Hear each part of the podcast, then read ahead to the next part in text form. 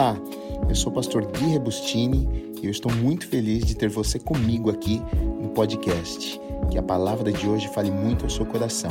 Deus te abençoe. Quantos estão gostando dessa jornada? Eu confesso que tem sido uma bênção na minha vida. Quantas coisas, né? Quanto aprendizado em dois capítulos. Como a Bíblia é maravilhosa, né? A Bíblia tem isso aqui, ó, em dois capítulos a gente passa um tempão estudando e tirando tantas lições para as nossas vidas, né? Maravilhoso. E hoje eu quero ler com vocês esses, estes dois versículos que está em Mateus 7, 13 e 14, que diz assim: Entrai pela porta estreita, larga é a porta e espaçoso o caminho que conduz para a perdição e são muitos os que entram por ela, porque estreita é a porta e apertado o caminho que conduz para a vida, e são poucos os que acertam com ela. Vamos orar. Deus, nós te agradecemos, Pai, pela tua palavra nesta manhã. A minha oração, Espírito Santo, é que nesta manhã o Senhor possa nos ensinar, Pai, que nessa manhã o Senhor possa realmente impactar as nossas vidas, que o Senhor possa mudar o nosso coração nesta manhã, que o Senhor possa moldar o nosso caráter, Pai. Ah, nós não queremos apenas mais um culto, nós não queremos apenas mais uma reunião, Pai, mas nós queremos sair deste lugar nesta manhã, Pai, mais apaixonados pelo Senhor, Pai, amando mais a Tua palavra, Pai, com os nossos corações mais apaixonados em, em andarmos com o Senhor, Pai, sabe? Por isso, revela a Tua palavra aos nossos corações, que não seja apenas um conhecimento intelectual, que a gente não saia deste lugar apenas dizendo, olha, puxa, conheço um pouco mais a respeito do Sermão do Monte, mas que, seja, que, que, sejam, que, seja, que sejam palavras que tragam vida para as nossas vidas, Pai, transformação para as nossas vidas, Pai. É disso que nós precisamos. Nós sabemos das nossas falhas, nós sabemos das nossas limitações, Pai, e nesta manhã, Espírito Santo de Deus, nós abrimos os nossos corações para o Senhor, nós abrimos os nossos ouvidos para te ouvirmos, Pai. Espírito Santo, eu peço que aquilo que o Senhor quer fazer nesta manhã, o Senhor faça com liberdade neste lugar, que não haja impedimento, que eu não seja um impedimento, que nada seja um impedimento para o agir e o fluir do Senhor neste lugar, Pai. Alcança cada coração, fala com cada vida. Nós oramos e já te agradecemos, porque sabemos que o Senhor vai fazer aquilo que o Senhor preparou nas nossas vidas para esta manhã. Em nome do Senhor Jesus Cristo, amém, amém e amém. Glória a Deus. Você pode aplaudir o Senhor Jesus. Jesus mais uma vez. Glória a Deus, glória a Deus, glória a Deus. Dois versículos apenas, a princípio simples. A gente olha e fala, puxa, é, é um texto simples, não, não, não, não é complicado de se entender, não, a gente não precisa tirar daqui grandes revelações, puxa, que complicado de entender. Não, você lê, você compreende o que Jesus estava comunicando e falando com aquelas pessoas. Mesmo uma pessoa que talvez ah, é nova no Evangelho, ela lê um texto dizendo: Olha, a estreita, tem uma porta que ela é estreita e vai levar um caminho que é estreito, tem uma porta que é larga e tem um caminho que é largo. Essa porta que é estreita, esse caminho que ele é estreito vai te levar à vida, e essa porta que é larga, esse caminho que é largo vai levar levar à destruição, vai levar à morte. E para começar, a Bíblia, na verdade, é que o Jesus ele está colocando para aquelas pessoas que a vida cristã andar com Deus, porque na verdade a, a, todo o sermão do monte ele fala a respeito de relacionamento com Deus, como é que um cristão se comporta, como é que um cristão ele anda, como que é um seguidor de Jesus, como deveria na verdade ser um seguidor de Jesus, porque muitos que estavam ali ouvindo Jesus, que eram religiosos, que eram conhecedores das escrituras, muito conhecedores, escribas que eh, redigiam a, a Bíblia, eles conheciam das escrituras, mas muitos na verdade não viviam o cristianismo de verdade, Jesus está tentando ensinar para eles como é que alguém que segue Jesus deveria andar, deveria se comportar, como é que deveria ser a vida destas pessoas. E Jesus aqui ele vai comparar, ele vai dizer que a, a, a vida cristã, na verdade, é como, é como se fosse um caminho, é como se fosse uma trajetória. Né? Ele coloca como se fosse uma escolha que você faz, mas não só uma escolha, essa escolha te leva por um caminho, e esse caminho, ele é longo, esse caminho é uma trajetória, esse caminho é, é, vai te levar para algum lugar. Ele coloca como um percurso, na verdade. Até o apóstolo Paulo, quando a gente vê ele falando, olha, a gente percebe lá que o apóstolo Paulo ele vai falar algumas coisas, olha, a gente prossegue para o alvo, a gente percebe que ele, ele entende também que essa vida, na verdade, é, é, é um percurso que nós corremos, né? A gente vive todos os dias, nós estamos indo para algum lugar, muitas vezes esse percurso a gente passa por algumas coisas que são boas, outras que não são tão boas assim, e Jesus ele vai falar a respeito disso aqui também, porque ah, nós não temos promessas de Deus para as nossas vidas de que a nossa vida seria o tempo inteiro fácil, nós não temos promessas de Deus para as nossas vidas que ah, o tempo inteiro nas nossas vidas as coisas seriam super tranquilas, o, o, os mares seriam tranquilos de navegar, não, a gente vê mesmo Jesus operando milagres, mesmo Jesus tendo que acalmar tempestades, isso, tudo isso aqui na verdade na Bíblia vai nos ensinando algumas lições, vai nos trazendo algumas lições que mesmo Jesus Jesus na história, mesmo Jesus no barco, mesmo Jesus com os discípulos e conosco, algumas vezes na vida, nessa trajetória, nesse percurso, nesse caminho que nós vamos percorrer, algumas vezes o mar vai ficar bravo, algumas vezes as coisas vão apertar, algumas vezes as coisas vão sair ah, dos nossos planos, não vão ser da forma que nós imaginamos, que nós planejamos, né? É, é interessante que na verdade, na, no, no, no, no, tempo da igreja primitiva, a, a forma que as pessoas se identificavam como cristãos, sabe como é que era? Eles se chamavam do caminho, eles eram a, a, as pessoas do caminho. Eles falavam, ah, aquele ali é o crente. Não, aquele ali é do caminho. Que caminho? É do caminho de Jesus, do caminho do Senhor, do caminho de Deus. Eles se identificavam como do caminho. Tanto que, é, por exemplo, lá em Atos 9, 1 e 2, que Paulo, é, quando ele vai começar, ele era Saulo ainda, vai começar a perseguir os cristãos, no versículo 2 diz assim: olha, e lhe pediu cartas para as sinagogas de Damasco, a fim de que, caso achasse alguns que eram do caminho, então ele está falando o que? Ele está falando a respeito ah, de cristãos, ele está falando a respeito de seguidores de Jesus. Então eles eram chamados do caminho. Agora, mas Jesus, ele não fala que tem apenas um caminho. Jesus, quando ele está conversando ali com os discípulos e aquelas pessoas, os fariseus, os escribas, aqueles que estavam o ouvindo, Jesus ele não diz, olha, existe apenas um caminho. Existe mais do que um caminho. Você tem opções, na verdade. Existe, é, você vai ter que fazer uma escolha na sua vida, mas existe o caminho. E aí Jesus, mesmo ele próprio diz em João 14, 5 e 6, olha, disse-lhe disse Tomé, Senhor, não sabemos para onde vais, como saber o caminho? Respondeu-lhe Jesus, eu sou o caminho, a verdade e a vida, ninguém vem ao Pai senão por mim. Então existe um caminho. Na verdade, existem mais, existe é, mais do que um caminho, porém, existe apenas um caminho que nos leva até Deus. Qual é este caminho? Jesus.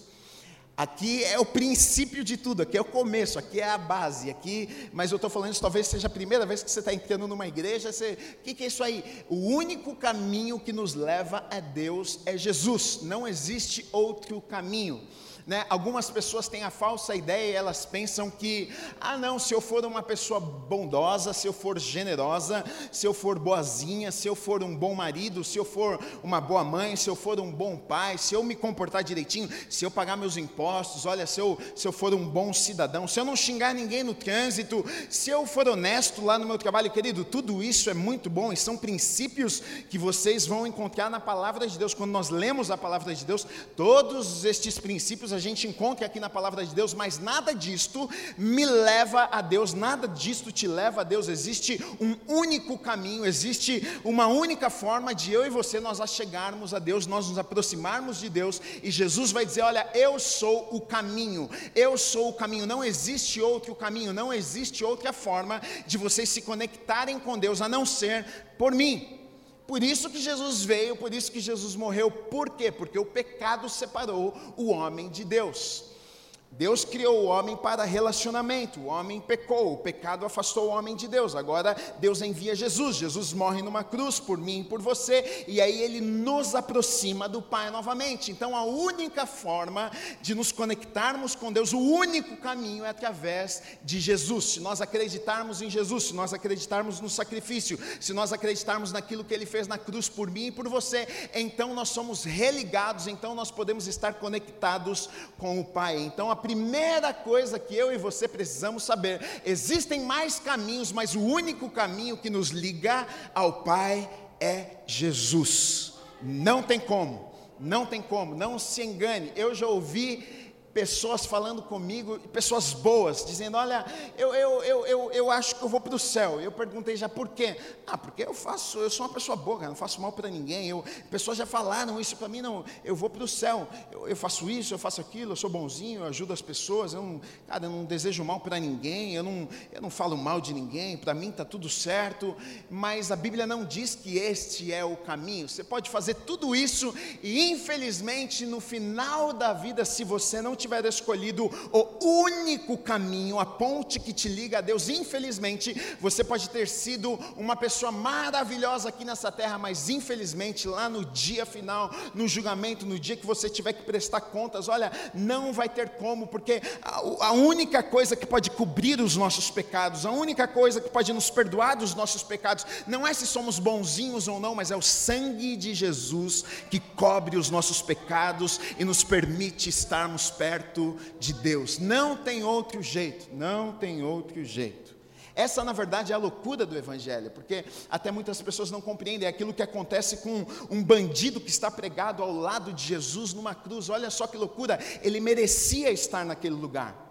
Ele merecia estar ali, ele fez muitas coisas. Jesus não merecia estar ali, ele estava por escolha, ele decidiu estar ali. Aquele homem não, tinha um, tinha um ladrão do seu lado, ele, ele fez coisas ruins para estar ali, e ele estava crucificado ao lado de Jesus, e, e ele passou um tempo ali na cruz do lado de Jesus, e ele foi reparando nas atitudes de Jesus, ele foi, ele foi vendo Jesus não responder às pessoas que ofendiam, ele foi vendo Jesus enquanto cuspiam, enquanto xingavam, as atitudes de Jesus, e aquilo impactou tanto a vida daquele homem. Talvez ele olhava para a cruz de Jesus e em cima da cruz estava escrito Rei dos Judeus, e, e ele olhava, e, e talvez aos poucos aquele homem foi recebendo uma revelação e percebendo realmente esse homem que está pregado aqui do meu lado é o Messias, é o Filho de Deus. Tanto que aquele homem, antes de morrer, ele olha para Jesus e diz: Olha, Senhor, eh, lembra-te de mim antes de entrar entrares no paraíso, sabe? Lembra de mim. Ele reconhece que Jesus era Jesus, e aí Jesus olha para ele e diz assim: Hoje mesmo você estará comigo no paraíso. Olha só, um homem que a vida inteira fez coisas ruins, um homem que a vida inteira não foi talvez bonzinho com a sua mãe, não tratou talvez a sua esposa bem, não tratou as pessoas bem, fez coisas terríveis, mas no último, talvez nos últimos momentos da sua vida, ele reconhece Jesus, ele sabe que aquele que estava estava do lado dele era Jesus, o Messias, e Jesus olha para ele e diz assim: Hoje mesmo você vai estar comigo no paraíso. Por quê? Porque Ele é o caminho que nos leva a Deus. Ele é. Ele é. Agora Jesus, ele, ele, ele coloca dois caminhos. Ele coloca dois caminhos diante daquelas pessoas. E isso me deixa encantado com Jesus, sabe por quê? Porque é, ele podia muito bem tentar de alguma forma dizer assim: olha, você tem que escolher isso aqui, você tem que fazer essa escolha aqui. Mas ele coloca dois caminhos diante daquelas pessoas, ele, ele, ele dá opções. Ele diz: olha, existe esse caminho aqui, e ele fala o benefício, e ele fala o que é que a pessoa, se ela escolhesse aquele caminho, o que é que ela iria colher.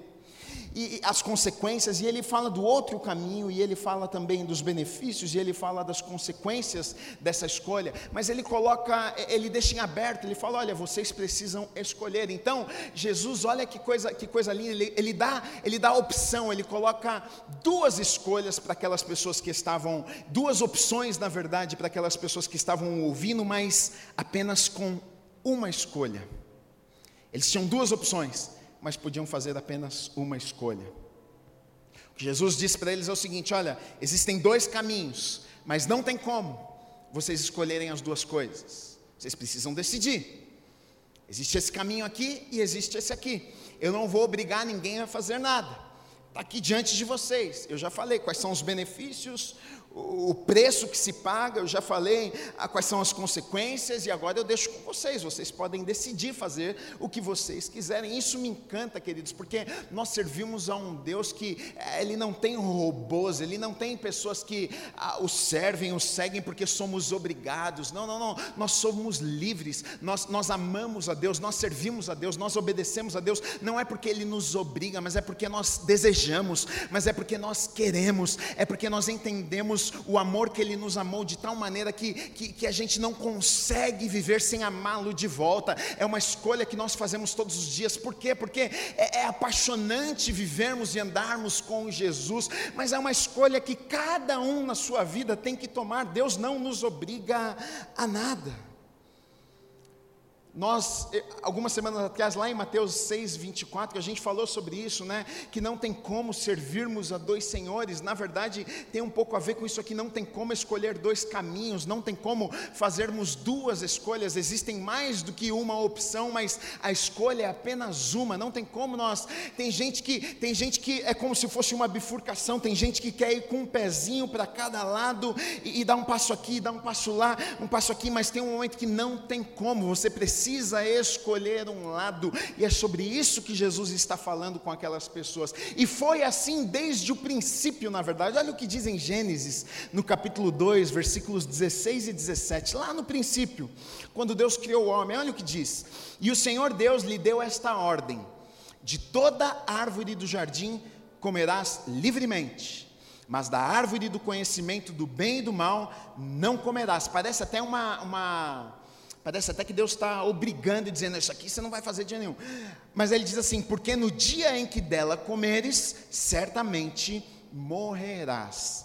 Se Deus está contando para aquela para Adão ali, se ele está falando para o homem, olha, se você comer dessa aqui, você vai viver isso aqui, vai ter uma consequência. O que é que ele está querendo dizer então? Que existe a possibilidade, possibilidade de você comer, que senão ele não falaria de consequência. Então, o que, o que Deus estava dizendo, olha, você pode escolher. O que eu desejo para você é isso aqui, mas a escolha está nas tuas mãos. Se você comer, dessa árvore, olha, a coisa vai ficar ruim, vai ficar feia para o seu lado. Mas você pode fazer a escolha. Queridos, aqui entra o livre-arbítrio, aqui entra o poder da escolha que eu e você nós temos nas nossas vidas. Deus, Deus ele deixa na minha mão, Deus ele deixa na sua mão. E para alguns isso pode ser maravilhoso, e para alguns, na verdade, isso pode ser uma notícia ruim. Sabe por quê? Porque as pessoas adoram culpar ou a Deus ou adoram culpar outras pessoas também. Geralmente, quando as coisas não vão bem na vida de algumas pessoas, ou elas culpam a Deus, ou elas culpam outras pessoas. Ah, sabe o que, que é, Gui? É porque acontece uma coisa, é porque eu, é, minha mãe, minha mãe, oh, minha mãe é duro, viu? Hoje eu sou assim porque minha mãe fez um negócio, porque minha mãe sempre falou que eu ia ser isso mesmo. Minha mãe sempre me, me tratou mal. Minha mãe falava que eu era um trapo. Minha mãe me chamava de burro. Aí eu acabei acreditando, sabe? É por isso que eu sou assim. Ou então as pessoas culpam Deus. É, Deus não, não me ama, Deus não se importou comigo. Sempre o ser humano vai ter ter a tendência de culpar a outra pessoa. Sempre, sempre quando alguma coisa dá errado, é difícil nós assumirmos a responsabilidade. Então, para alguns, essa história de livre-arbítrio, essa história de que você faz a tua escolha, você é responsável pela tua vida, não é tão bom assim, porque se você está vivendo dessa forma que você está vivendo e as coisas não são boas, a responsabilidade cai nas tuas costas. Por que é que você está vivendo assim? Culpa não é de Deus. Deus tem promessas. Ele tem coisas boas para a minha vida, tem para as suas. A minha pergunta é: por que é que você está vivendo assim? Será que Deus não te ama? Não, Deus te ama. Deus não tem filhos preferidos, Deus não gosta mais de mim do que Ele gosta de você, Deus não gosta mais do teu vizinho do que Ele gosta de você, por que é que você está vivendo assim? Ah, ah, ah, eu sei, talvez a vida tenha sido um pouco mais difícil, mas o poder da escolha está na minha mão, o poder das decisões está nas tuas mãos. Você pega a tragédia, você pega o passado difícil, você pega a história difícil e você pode tomar uma decisão: eu vou viver é, angustiado, eu vou viver preso naquilo que me fizeram a vida inteira, ou não, eu vou mudar a minha história, porque Deus tem promessas para a minha vida, porque eu, eu conheci ao Senhor e eu entendo que aquilo que me aconteceu não pode me prender, não pode me amarrar. Eu creio que Deus tem coisas novas para a minha vida, e tudo aquilo de ruim que aconteceu na minha vida, como dizem em Romanos 8, 28, né, que, que todas as coisas cooperam para o bem daqueles que amam a Deus, então eu, eu começo a acreditar na palavra de Deus, eu começo a confiar na palavra de Deus, e então eu posso tomar as minhas decisões decisões baseadas na palavra de Deus. Eu não vivo mais pelo que me fizeram, mas as minhas decisões são baseadas naquilo que a palavra me diz. A escolha está nas minhas mãos, a escolha está nas tuas mãos. E o que Jesus estava falando com, as, com aquelas pessoas era exatamente isso aqui: vocês escolhem. Eu não posso escolher por vocês. Eu não vou escolher por vocês. O preço que precisa ser pago, eu vou pagar. O que eu preciso fazer, a minha parte, eu vou fazer mas existe a sua parte nessa história. E eu, eu, na verdade, eu gosto de pregar sobre isso, eu gosto de pregar sobre escolhas, eu gosto de pregar sobre decisões, porque eu, eu, eu sou um cara, até comigo mesmo, eu sou um cara, uh, eu sou um cara chato comigo, eu sou um cara que eu, eu realmente eu entendo a responsabilidade de, de como a minha vida vai andar, e depende de mim, não depende de Deus. Porque eu entendo que Deus, Ele é bom, Ele é bom. Ele tem bons planos para mim? Tem bons planos. Tem promessas para mim? Tem. Se eu vou viver tudo isso, não depende de Deus, porque Ele já, já deu, Ele já liberou, Ele já falou: vai meu filho, está aqui, é seu. Agora, se eu vou assumir isso, se eu vou tomar posse, se eu vou viver de acordo com aquilo que Ele tem para mim, depende de mim, Ele não vai me forçar. Então, todos os dias quando eu levanto de manhã, quando eu acordo, e quando, por exemplo, eu não estou com vontade de orar, ou não estou com vontade de ler minha Bíblia, e eu sento na minha cadeira e eu abro a minha Bíblia e eu leio a Bíblia, talvez até sem vontade, hoje já não acontece muito isso, porque eh, eu amo ler a Bíblia, mas muitas vezes na minha vida era algo que eu lia sem vontade, orava sem vontade, mas eu, eu fazia porque eu entendia que é uma responsabilidade minha, Deus não vai pegar a palavra e colocar na minha cabeça, eu preciso abrir a Bíblia e eu preciso ler a Bíblia, eu preciso me alimentar daquilo que Deus tem para a minha vida, então é a minha responsabilidade. Deus não vai fazer isso por mim. E muitas pessoas, na verdade, não gostam dessa ideia porque são preguiçosas, não querem assumir as responsabilidades. Seria muito mais fácil se Deus fizesse tudo por nós, né? Se Deus mandasse tudo de presente para nós, mas não funciona. As coisas no reino não funcionam assim. Deus faz a parte dele, mas eu e você precisamos fazer a nossa parte também. Nós, aquilo que é responsabilidade nossa, nós precisamos fazer. Eu até, eu até brinco, mas é, é, é uma verdade na minha vida. Até, por exemplo, ah, com coisas bobas assim na minha vida que eu preciso me dedicar. Por exemplo, fazer exercício físico, me alimentar bem, são coisas que para mim são, é, é muito difícil. É, mas a, até nisso influencia na minha vida espiritual, sabia? Até o fato de eu fazer exercício influencia na minha vida espiritual. Por quê? Fala sobre disciplina. Eu não quero, mas eu vou. Eu não quero, mas eu vou. O pecado é assim. Você quer, mas você não faz. Por quê? Eu não vou fazer. É uma decisão que você toma. É a mesma coisa. Eu, eu, eu, eu é, na minha vida tudo é assim, uma coisa está ligada com outra. Quando eu estou disciplinado numa área, eu consigo me disciplinar em todas as áreas. Agora tem gente que é desculpa atrás de desculpa, desculpa atrás de desculpa, e aí o que, que a gente faz? A gente reclama com Deus, a gente reclama do vizinho, a gente reclama da oportunidade que não deram, reclama da mãe, reclama do pai, reclama da tia, reclama da, do esposo, reclama da, do marido, da esposa, reclama de todo mundo, mas a gente não olha para nós e não assume a responsabilidade. Ah, olha só, o, o, mesmo Deus que me ama, Ele te ama também, o Deus que ama a pessoa que está do seu lado, ama você também, da mesma forma, você não é menos amado amado, você não é menos amada, então você precisa entender isso e assumir as responsabilidades. Né? Sempre vão existir ah, dois grupos de pessoas, eu coloquei aqui, aquelas que ah, entendem isso como uma oportunidade, na verdade. Tem aquelas que vão falar assim: puxa, então Deus na verdade está me dando uma oportunidade. Se eu posso assumir essa responsabilidade, Deus deixa comigo, eu vou fazer acontecer. E tem gente que não, que vai, oh meu Deus do céu, que coisa, hein, Senhor? Achei que ia aceitar o Senhor no meu coração e olha, ia ficar aqui sentado, o Senhor ia me ungir, me abençoar, me fazer tudo na minha vida e ia dar tudo certo. Tem esses dois grupos de pessoas. Esses dias eu estava ouvindo uma, uma entrevista com um cara, talvez alguns de vocês conheçam, bem conhecido, Tony Robbins. Ele é um palestrante que palestra no mundo inteiro, motivacional e tal. É, esse cara, ele foi um cara, ele é cristão, Talvez nem todas as pessoas saibam que ele, ele, ele é cristão, mas ele é cristão. E ele foi um cara muito pobre quando criança, assim, mas muito pobre mesmo. Hoje ele é multimilionário, tem mais de 56 companhias pelo mundo inteiro. Ele, ele, ele ajuda, para vocês terem ideia, ele, ele, ele ajuda, ele alimenta mais de um milhão de famílias por ano. O cara tem uns trabalhos assim que você fica impressionado com, com, com o que Deus fez na vida do cara. E aí eu estava ouvindo ele dar uma entrevista e conversar com um pastor e falar algumas coisas e tal.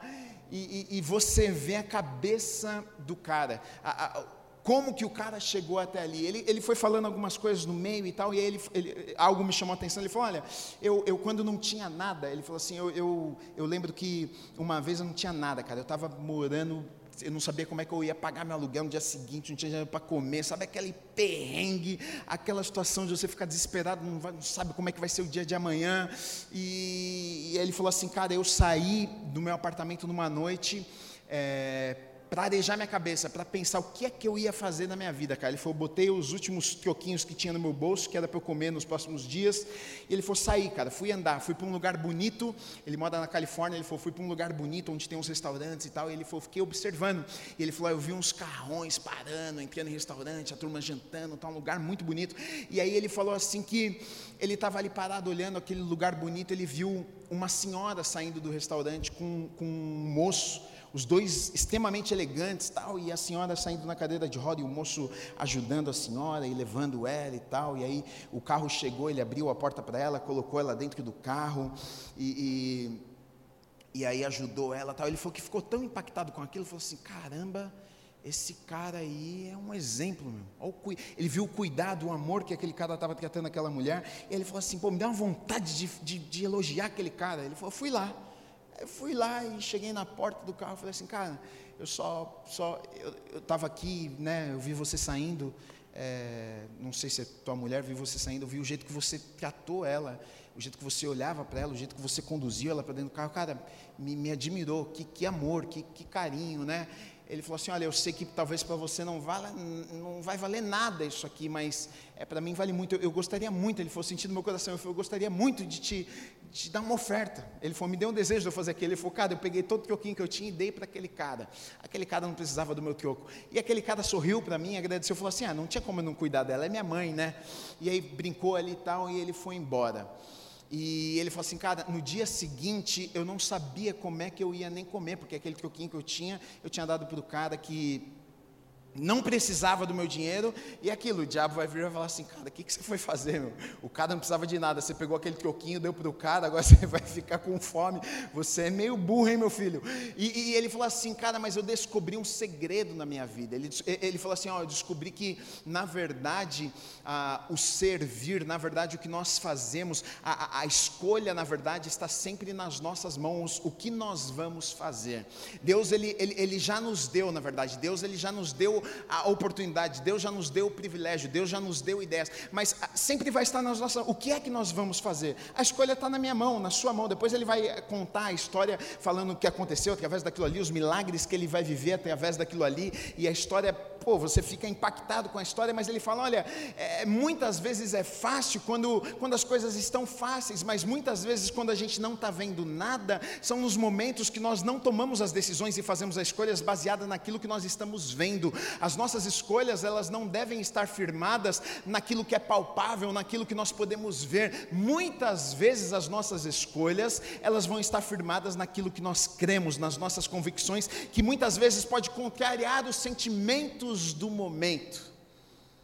E aí ele conta a história dele, começa a contar os milagres, as coisas que as pessoas nem imaginam. E um cara cristão, muito bem sucedido, ele começa a falar tal. E aí você fica impactado que ele, ele o cara é crente mesmo, ele começa a falar, cara, eu descobri que na vida ah, o, o, segredo é servir. Ele começa a falar sobre servir. O segredo é servir. Quando você, quando você olha para as coisas com um olhar de servir, ele fala assim: o dinheiro está no servir. Porque quando você, você tem um negócio, você serve melhor a outra pessoa, você vai ganhar mais dinheiro. Porque todo mundo quer ser bem servido. Então, qual que é o seu produto? Ele, o cara dá uma aula.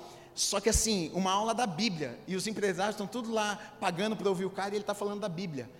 Está falando de princípios da Bíblia, de serviço, de servir, e Deus abençoou e prosperou a vida do cara. Então tem pessoas que vão, vão, vão entender, na verdade, a, o poder da escolha como uma oportunidade que Deus está dando e dizendo: olha aqui, está na tua mão. Você tem a escolha de fazer o que você quiser. Você pode ir por esse caminho e você pode ir por aquele caminho. Você escolhe. É. Aí Jesus ele vai falar sobre esses dois caminhos um pouquinho. Ele fala que existe a porta estreita, ele fala que existe a porta larga, né? Ele fala que a porta estreita vai te levar por um caminho estreito e ele fala que a, a porta larga vai te levar por um caminho largo. O que é que o que é que Jesus está falando aqui? Nós sabemos, né? Nós sabemos que esse, essa porta estreita, essa porta, esse caminho estreito, nós sabemos que é o caminho da cruz. Nós sabemos que é o caminho. Por que é que é mais mais difícil, porque é, é um caminho de renúncia, não é porque é um caminho doloroso que a gente vai ficar sofrendo, oh meu Deus, não, não é isso que Jesus está dizendo, mas é, é um caminho onde nós morremos para nós mesmos, é um caminho onde a gente muitas vezes vai ter que dizer não para os nossos sonhos, é um caminho onde muitas vezes, diante das nossas vontades, a gente vai dizer: olha, não para a minha vontade, para aquilo que Deus tem para a minha vida, mas a, a porta larga, o caminho largo é aquilo que eu quero, aquilo que eu desejo, é o que eu me dá na telha, é o que eu estou com vontade, são os prazeres do momento, né? Eu quero fazer aquilo que me dá vontade, aquilo que eu tenho desejo, sabe? Eu quero viver o meu sonho. Eu não estou nem aí para o que Deus quer para a minha vida. Eu, eu, eu, sei o que eu quero, eu sei o que eu, os desejos que eu tenho, eu sei o que eu quero realizar na minha vida. Esse caminho é largo e aí Jesus vai dizer que muitos, na verdade, vão por esse caminho, porque certamente o caminho é mais fácil, é o caminho da realização, é o caminho onde os nossos sonhos vão se realizar, onde a nossa vontade vai se completar e vai se realizar e é muito mais fácil. Agora, tem uma palavra aqui que a gente deve levar em consideração, que eu acho que é determinante aqui nessa história, porque diz assim: olha, entrai pela porta estreita, larga é a porta e espaçoso o caminho, que conduz, eu grifei essa palavra, conduz para a perdição, e são muitos os que entram por ela, porque estreita é a porta e apertado o caminho que conduz para a vida, são poucos os que acertam com ela. Então, olha só, o que é determinante nesse texto aqui, essa, essa, essa palavrinha que conduz é muito importante, por quê? Porque vai dizer o seguinte: uma escolha que eu faço vai me levar para algum lugar. E é o que muitas pessoas muitas vezes não se dão conta. Muitas pessoas simplesmente elas vivem a vida delas achando que está tudo certo, que aquilo que elas fazem não importa. Elas pensam que as atitudes, as escolhas, os caminhos que elas trilham, aquilo que elas fazem aqui nessa vida não importa. E Jesus está dizendo o seguinte: se você escolher uma porta, se você escolher um caminho, esse caminho vai te conduzir para um lugar. A escolha é tua, você decide, mas você precisa saber que essa decisão, que essa escolha de vida, que a forma que você vai caminhar, isso aqui vai te levar para algum lugar. Eu peguei aqui duas histórias na Bíblia para ilustrar estes, estes, estes dois caminhos que conduziram duas pessoas para lugares diferentes. Por exemplo, a vida de Esaú. Em Hebreus 12, de 16, é, versículo 16 e 17, diz assim: Nem haja algum impuro ou profano, como foi Esaú, o qual por um repasto vendeu o seu direito de primogenitura. Pois sabeis também que posteriormente, querendo herdar a bênção, foi rejeitado, pois não achou lugar de arrependimento, embora com lágrimas o tivesse buscado. A gente sabe que é uma história triste. Por quê?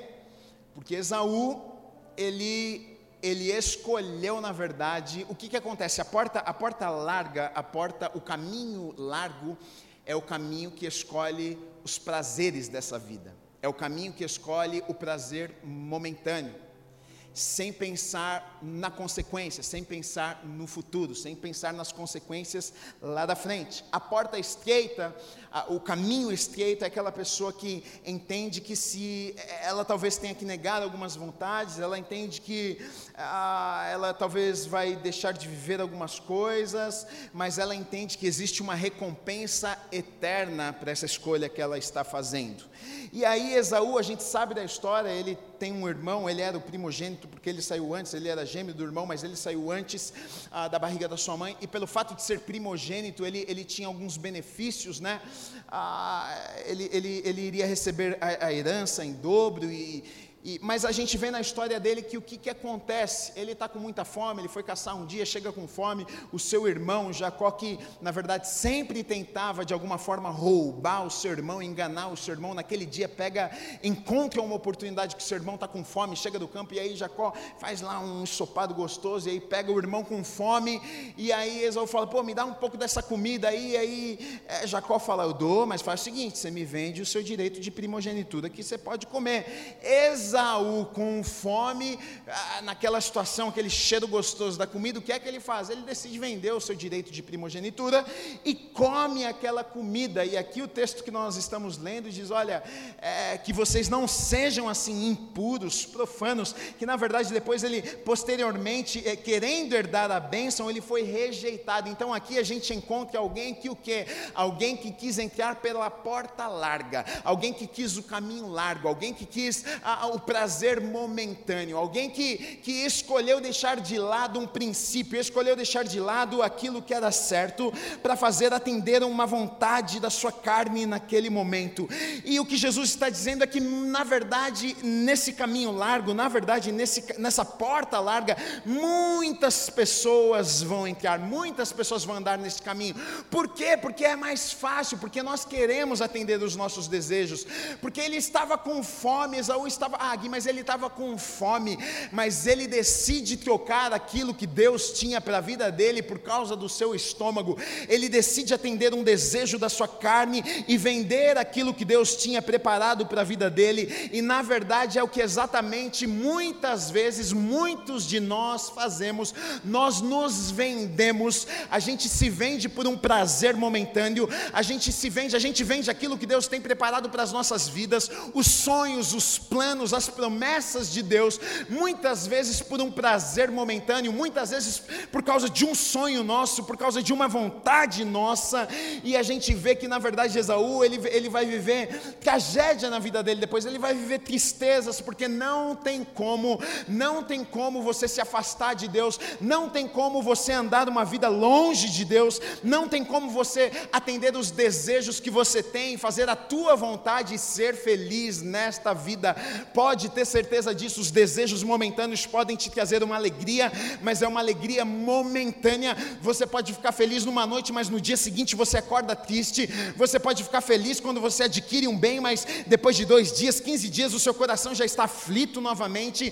É assim que funciona, mas Deus tem uma alegria que, que não depende, na verdade, de coisas, não depende de nada, não depende de amigos se virarem as costas para você ou não. Existe uma alegria para mim e para você que andamos com Deus que que não depende de nada disso. E, Esaú, na verdade, ele não compreendeu aquilo, ele preferiu naquele momento trocar aquilo que Deus tinha para a vida dele por um prato de comida. E quantas vezes muitos de nós fazemos isso? Ah, não faço. Pequenas coisas, às vezes no trabalho, às vezes em casa, pequenas decisões, no nosso dia a dia. Quantas vezes a gente não troca a nossa vontade, a gente não coloca à frente aquilo que nós queremos e deixamos para trás aquilo que Deus tem para as nossas vidas. A gente algumas vezes até finge que não ouvimos a voz de Deus, ou, ah, não, acho que não era Deus falando comigo. A gente tenta se enganar. A gente tenta se enganar, ah, não, aquilo lá acho que não era de Deus para mim, isso aqui é o que é de Deus, por causa da nossa vontade e dos nossos desejos. A porta é larga, o caminho é largo. Mas o que Jesus está dizendo é que, olha, você pode até ter um prazer momentâneo, mas certamente esse caminho vai te levar à destruição. Na Bíblia, quando se fala sobre destruição, vai falar sobre inferno. Em muitos lugares onde fala destruição, fala sobre inferno. E eu acredito que Jesus está falando não só de destruição de inferno no final, mas de viver o um inferno na vida também. Porque além de você ir para o inferno, não é que você vai só para o inferno, mas você vai viver o inferno, você pode ter certeza disso. A vida das pessoas, é, é, são, as pessoas são infelizes, as pessoas, você pode ter certeza disso, não se engane. Às vezes a gente olha para a vida das pessoas e acha que as pessoas são felizes porque elas têm coisas, porque ela mora na casa do sonho que você tem, porque ela tem uma coisa que você não tem, porque parece que a família é feliz. É tudo mentira, a gente se engana, a gente pensa que a vida das pessoas está tudo certo, está cheio de gente que na foto fotografia sai bonito, mas toma um monte de comprimido para dormir, toma comprimido para acordar, toma tudo quanto é tipo de remédio, porque não consegue encontrar alegria, estão deprimidos, estão desesperados. Eu conheço um monte de gente assim, que está tudo certo na vida e não consegue encontrar alegria, precisa tomar remédio, precisa, estão desesperados. Por que é que é assim? Porque o caminho é largo, os prazeres são muitos, mas na verdade leva à destruição, leva à morte, leva para o inferno e também é, faz com que as pessoas vivam nessa terra no inferno. Aí é, em Hebreus 11, 24 a 27 diz assim: Pela fé, Moisés, quando já homem feito, recusou ser chamado filho da filha de Faraó, preferindo ser maltratado junto com o povo de Deus, a usufruir prazeres transitórios do pecado porquanto considerou o opróbrio de Cristo por maiores riquezas do que os tesouros do Egito, porque contemplava o que? O galardão. Pela fé, ele abandonou o Egito, não ficando amedrontado com a cólera do rei, antes permaneceu firme com quem vê, como quem vê aquele que é invisível. Olha só, vai falar que Moisés ele não agiu como Esaú. Os olhos dele não estavam ali no prazer do momento. A gente sabe que Moisés ele foi o neto do rei. Ele cresceu num palácio, num lugar onde ele não precisava de mais nada na vida dele. Era só ele ficar ali que estava tudo certo. Ele comia do melhor, ele dormia nas melhores camas, ele tinha empregados à sua disposição. Mas a Bíblia vai dizer que, ó, me chama a atenção porque fala pela fé. Pela fé ela, ele toma uma decisão, pela fé ele deixa aquilo ali e ele, e ele segue, ele vai embora, ele, ele escolhe não viver aquilo ali, porque a Bíblia vai dizer que os olhos dele não estavam ali naquelas coisas, mas estavam no galardão. O que é galardão? É um presente futuro, eterno, que faz parte daquilo que nós vamos ter quando nós chegarmos na eternidade. Então Moisés ele tira os olhos do presente, ele coloca os olhos no futuro, e aí é necessário fé, porque a fé, a fé é a certeza daquilo que nós não vemos. Aí o que, que acontece? Moisés ele está vivendo um momento na vida dele de tranquilidade, ele está vivendo um momento de palácio, de coisas boas, mas pela fé, porque é necessário fé você deixar o confortável e partir para a incerteza. É, é necessário fé, muitas vezes, para obedecermos a Deus, porque vai ter momentos nas nossas vidas que a porta é estreita, que o caminho é estreito, sabe qual vai ser? Vai ser uma escolha, vai ser você fazer o que é certo lá na tua empresa, enquanto o seu chefe diz para você: olha, faça o que é errado, e você diz para o seu chefe: Olha, você vai me desculpar, mas eu não faço o que é errado, porque eu sirvo a Deus e não tem como eu fazer o que é errado. Precisa de fé para isso, sabe por quê? Porque você, você, você sustenta a tua casa, a tua família, e você sabe que o teu chefe pode virar para você e dizer assim: Olha, então você está na rua, você não vai fazer o que eu te mando, você está na rua. Precisa de fé, mas os meus olhos, os teus olhos não estão ali, os nossos olhos não estão no conforto, não estão no chefe, não estão no trabalho, estão no galardão, naquilo que Deus nos promete nós sabemos que o Deus das nossas vidas, Ele não nos abandona em momento nenhum, a nossa confiança não está, a confiança de Moisés não estava ali no rei, a confiança de Moisés não estava no palácio, a confiança de Moisés não estava na casa, na cama confortável, ele sabia que servia a um Deus que tudo podia fazer e operar na vida dele e através da vida dele, foi um passo de fé e muitas vezes a porta é estreita, muitas vezes o caminho que é estreito vai exigir de mim, vai exigir de de você fé para entrarmos, e não apenas para entrarmos, mas para caminharmos neste caminho, porque muitas vezes no caminho estreito nós não vamos ver nada, nós vamos olhar para os lados e a gente vai dizer: meu Deus, no caminho largo está todo mundo se dando bem, no caminho largo as coisas estão tá acontecendo tudo para todo mundo, e comigo não está acontecendo nada, é necessário fé. Você, você deixa para trás, e não é por causa das circunstâncias, mas é porque você acredita na palavra, você confia na palavra, você confia nas promessas, não nas coisas que você vê, não no chefe, não no trabalho, não importa, as coisas dessa terra não importam, os teus olhos estão fixos nas promessas, na palavra de Deus. Se Deus falou, você sabe que Ele vai cumprir na tua vida e acabou esse caminho estreito, Ele vai te exigir e vai exigir de mim fé, assim como Moisés teve que ter no momento da vida dele.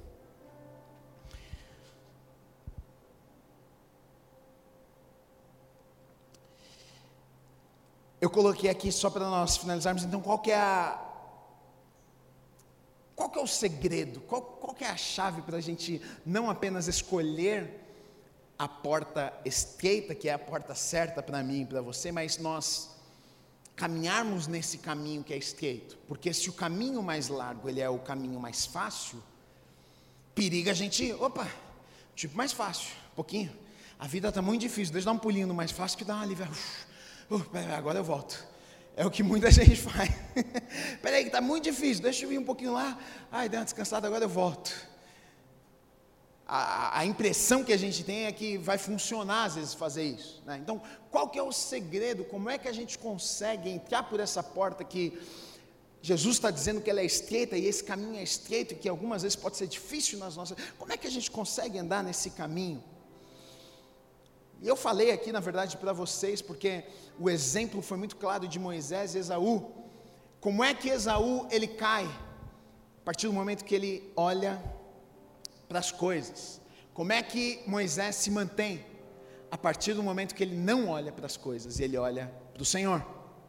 Foi que, na verdade, apóstolo Paulo fala lá em Filipenses 3, 13 e 14. Irmãos, quanto a mim, não julgo havê-lo alcançado, mas uma coisa faço, esquecendo-me das coisas que para trás ficam, avanço para as que diante de mim estão, prossigo para o alvo, para o prêmio da soberana vocação de Deus em Cristo Jesus. Prossigo para onde? Para o alvo. O cristão, queridos, a gente só consegue, a gente só consegue se manter nesse caminho estreito quando os nossos olhos estão no alvo. Não tem como, a gente não consegue. Quando a gente tira o olho do alvo, quando a gente olha para a vida do irmão que está lá na estrada larga, a gente fica tentado, ah, o cara está na, na, na, estrada larga e está dando tudo certo na vida, eu acho que eu vou para lá também. Mas quando a gente coloca os nossos olhos no alvo, Jesus é o alvo, Ele é o meu alvo. Eu, eu, eu, tudo bem, as coisas dessa terra, mas olha, eu começo a compreender que as coisas dessa terra elas passam. Olha, os bens, tudo dessa passa muito rápido. O meu alvo, a gente trabalha, a gente faz as coisas, a gente quer conquistar, a gente quer crescer, mas, mas não é o objetivo final das nossas Qual é o seu alvo? Qual é o seu objetivo? Olha, os meus olhos estão em Jesus. Quando os nossos olhos estão muito nas coisas, nos prazeres deste mundo querido, a gente acaba trocando as coisas, a gente acaba escolhendo o caminho largo, a gente acaba pegando a porta larga que é mais fácil. Foi o que aconteceu com Esaú. No momento que ele vê a necessidade, ele olha aquela comida gostosa, ele fala: Hum, não vai ter jeito, não, eu vou na comida. Mas se ele estivesse olhando para o alvo, aquela comida na verdade talvez não ficaria tão saborosa assim.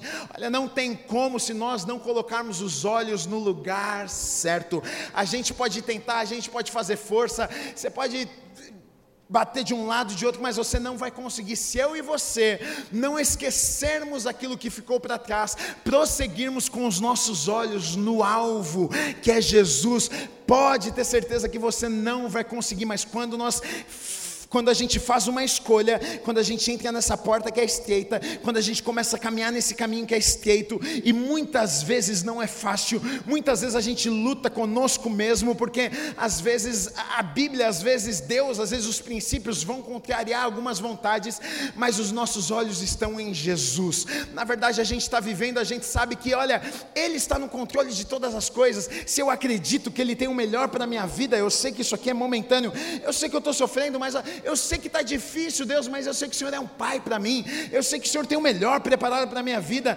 Então, se eu sei disso, se eu tenho convicção no meu coração, eu descanso meu coração, os meus olhos estão em Deus, a minha vida está focada nele, eu quero cumprir, eu quero fazer, eu quero realizar aquilo que Ele me chamou para fazer nessa terra.